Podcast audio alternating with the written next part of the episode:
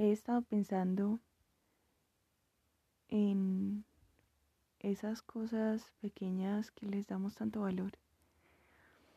Por ejemplo, una estrella fugaz o el amanecer y el atardecer. No sé cuánto tiempo puede tardar. O más o menos sé que puede tardar entre 10 y 15 minutos máximo que salga el sol y que se esconda. Entonces eso nos daría en total como media hora en el día de 24 horas que estamos esperando a que ocurra. Una estrella fugaz es realmente fugaz, o sea, vos ves la lucecita y ya se fue. Y entonces hago la analogía de cómo estamos esperando que haya pequeñas cosas que hagan la diferencia en nuestra vida y quizás sí la hagan, pero que tenemos muchísimas otras más a las que no les estamos poniendo tanta atención y tanta energía y son las que están realmente haciendo que nuestra vida sea como sea. Me parece importante en este momento reflexionar sobre qué es eso que pasa entre el amanecer y el atardecer. Porque no es paisaje, al final el paisaje es lo que nuestros ojos ven, pero cada ojo ve diferente. Es decir, cada persona ve diferente paisaje.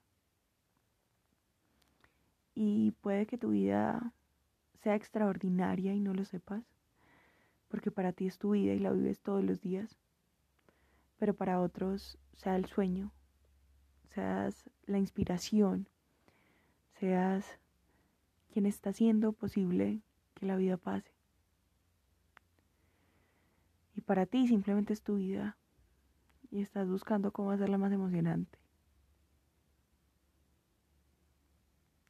Creo que finalmente el asunto va en cómo hacemos que nuestra energía se enfoque en hacer de las pequeñas cosas y de las grandes y cotidianas lo mejor que podemos para nosotros. A veces hay que hacer mucho más de lo que creemos. A veces no hay que hacer. A veces solo hay que dejar que fluya. Y a veces solo hay que sentarse y observar. Y a veces solo hay que sentarse y disfrutar. Pero siempre tenemos que estar dispuestos a ver con otros ojos, a tener otra percepción, otra mirada, estar abiertos a que otros ojos nos digan algo más. Estamos en época de Navidad, época de Año Nuevo. Y estamos esperando tanto tiempo estas dos fechas. Y como dice mi papá, todo pasa como pasa un Viernes Santo. Pasa como otro día más. Y vamos a cambiar de año. Un año retador, un año eh, que nos llevó a todos adentro a ver qué era lo que había. que después nos expuso a ver cómo íbamos a gestionar.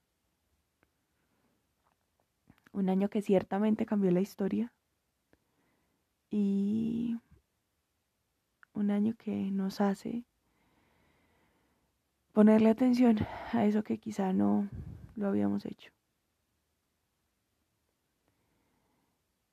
Vamos a cambiar de año, pero eso no quiere decir que las cosas cambien porque lo que hay que hacer es cambiar de ojos, cambiar la mirada, cambiar la percepción.